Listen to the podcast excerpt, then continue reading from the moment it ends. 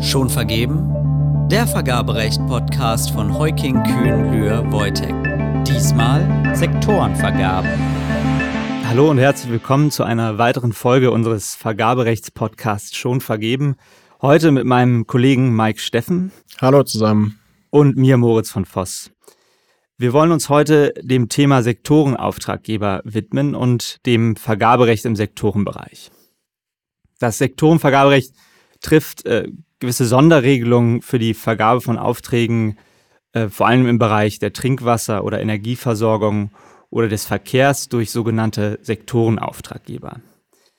Es handelt sich also um ein, ein Sondervergaberecht für bestimmte Tätigkeiten in bestimmten Wirtschaftsbereichen und in, unterscheidet sich insofern in gewissen Zügen vom regulären Vergaberecht. Und in dieser Folge wollen wir uns kurz insbesondere damit auseinandersetzen, wer überhaupt Sektorenauftraggeber ist und wann das Sektorenvergaberecht Anwendung findet.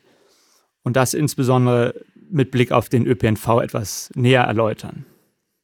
Ganz am Anfang unserer Podcast-Reihe haben wir in Folge 3 den Begriff des öffentlichen Auftraggebers erläutert, der ganz zentral ist für das Vergaberecht. Was ist denn demgegenüber unter einem Sektorenauftraggeber zu verstehen. Gibt es da gewisse Unterschiede, Mike? Genau, also der Sektorenauftraggeber ist im Gesetz in Paragraph 100 definiert. Diese Definition weicht ab von der Definition des öffentlichen Auftraggebers. Ich lese es vielleicht einmal kurz vor und dann können wir uns der Definition gemeinsam noch etwas nähern. Also Sektorenauftraggeber sind öffentliche Auftraggeber gemäß 99 Nummer 1 bis 3 GWB, die eine Sektorentätigkeit gemäß 102 GWB ausüben. Der Sektorentätigkeit und was darunter genau zu verstehen ist, widmen wir uns gleich. Zusätzlich unterfallen dem Sektorenauftraggeberbegriff auch natürliche oder juristische Personen des Privatrechts, die eine Sektorentätigkeit ausüben, wenn auch weitere Voraussetzungen gegeben sind. Zu diesen weiteren Voraussetzungen zählt insbesondere, dass diese Sektorentätigkeit auf der Grundlage von besonderen oder ausschließlichen Rechten ausgeübt wird, die von einer zuständigen Behörde gewährt wurden. Alternativ können auch öffentliche Auftraggeber über diese Personen einzeln oder gemeinsam einen beherrschenden Einfluss ausüben. Also es gibt quasi zwei Begriffe, die unterschieden werden müssen. Einmal gibt es öffentliche Auftraggeber, die dem Sektorenauftraggeberbegriff unterfallen können, als auch Auftraggeber aus dem privatrechtlichen Bereich. Um das Ganze noch etwas mehr mit Leben auszufüllen, widmen wir uns jetzt vielleicht erstmal dem Begriff der Sektorentätigkeit. Also was überhaupt unterfällt diesem Begriff Sektor, Sektorentätigkeit, ich habe gerade schon gesagt, äh, der Begriff der Sektorentätigkeit ist im Paragraph 102 GWB näher ausgestaltet. Also darunter fallen insbesondere die Bereiche Wasser, Elektrizität, Gas und Wärme, Verkehrsleistungen, Häfen und Flughäfen sowie fossile Brennstoffe. Genau, das sind im Wesentlichen die Sektorentätigkeiten und das Sektorenvergaberecht kommt auch nur dann zur Anwendung, wenn der ausgeschriebene Auftrag zum Zweck der Ausübung einer dieser Tätigkeiten vergeben wird. Das heißt, das Sektorenvergaberecht findet nicht schon dann Anwendung, wenn einfach irgendein öffentlicher Auftrag vergeben wird. Der Anwendungsbereich bestimmt sich also immer relativ danach, ob der Auftrag der Durchführung einer Sektorentätigkeit dient. Dann gilt das Sektorenvergaberecht, sonst gilt ganz normal das reguläre Vergaberecht. Das betrifft dann insbesondere sektorenfremde Beschaffungen, die also in keinem Zusammenhang mit der eigentlichen sektorspezifischen ähm, Versorgungsaufgabe stehen.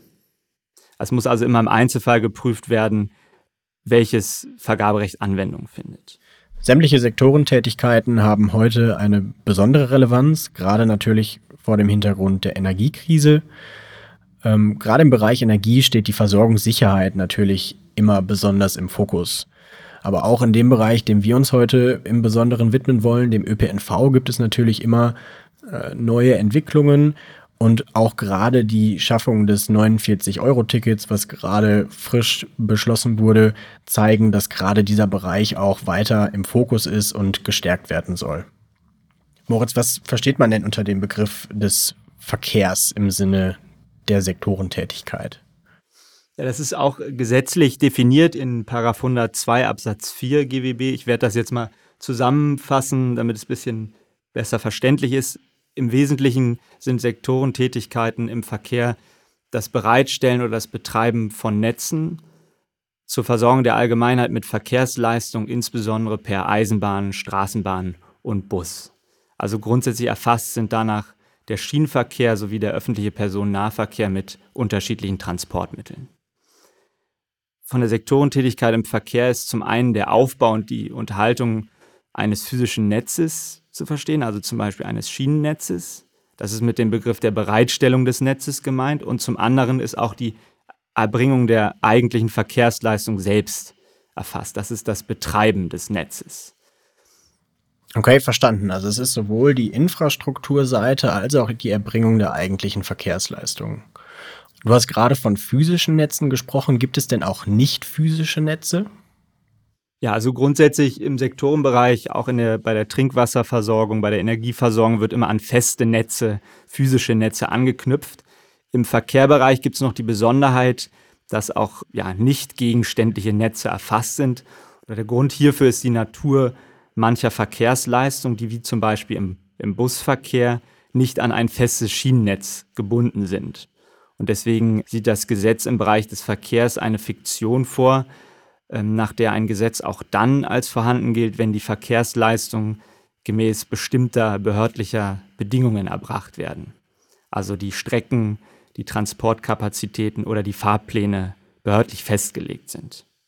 Also es muss nicht immer ein physisches Netz vorhanden sein, es reicht zum Beispiel dann im Busverkehr, wenn ein Straßenverbindungsnetz besteht, in dem Fahrzeuge unter den behördlich festgelegten Voraussetzungen eingesetzt werden. Das heißt also, Busse, die im normalen Straßenverkehr fahren und kein ausgesondertes Netz haben, unterfallen auch den Verkehrsleistungen nach dieser Definition. Genau, grundsätzlich ist das so. Also die Voraussetzung, dass es eben unter behördlichen festgelegten Voraussetzungen erfolgt, schränkt den Anwendungsbereich natürlich ein bisschen ein. Also zum Beispiel im Personenfernverkehr mit Bussen findet das Sektorenvergaberecht nicht Anwendung, weil der Markt in dem Bereich weitgehend liberalisiert ist und mangels staatlicher Vorgaben dann eben keine Sektorentätigkeit vorliegt. Okay, und wenn man jetzt den persönlichen und den sachlichen Anwendungsbereich, also wer ist Sektorenauftraggeber und was ist eine Sektorentätigkeit mal zusammennimmt. Insbesondere im Verkehrsbereich sind dann typischerweise das kommunale Töchter, die Verkehrsleistungen im Stadtgebiet erbringen. Wahrscheinlich ist jedem ein solches kommunales Unternehmen geläufig. Fast jede größere Stadt in Deutschland hat eigentlich ein kommunales Tochterunternehmen, das Verkehrsleistungen im Stadtgebiet erbringt. Zu ergänzen ist an dieser Stelle dann noch, dass Aufgabenträger im Personenverkehr nicht erfasst sind, sofern sie den öffentlichen Personenverkehr nur organisieren. Also diejenigen, die selber keine Verkehrsleistungen erbringen, sondern nur für die Organisation und Koordination der Verkehrsleistungen zuständig sind, unterfallen dem Begriff der Sektorenauftraggeber nicht.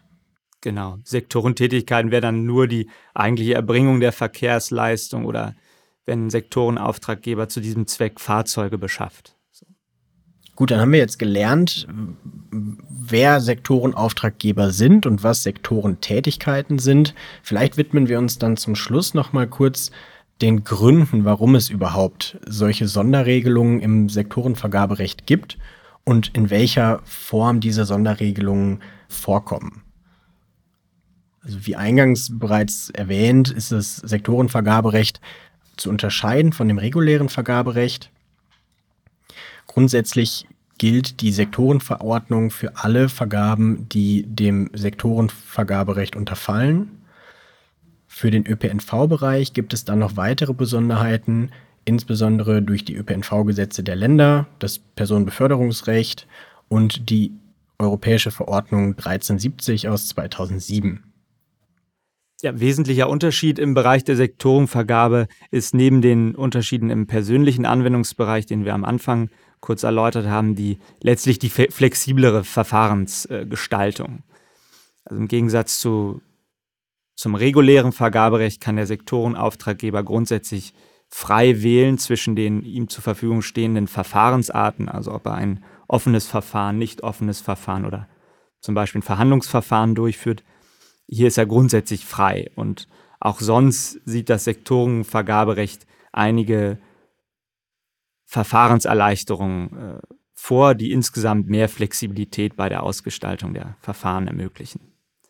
Abgesehen von diesen Besonderheiten im Sektorenvergaberecht verweist das Recht aber auch in großen Teilen auf die schon bekannten Vorschriften des regulären Vergaberechts. Also auch die Sektorenverordnung übernimmt teilweise wortgleich Vorschriften aus der Vergabeverordnung.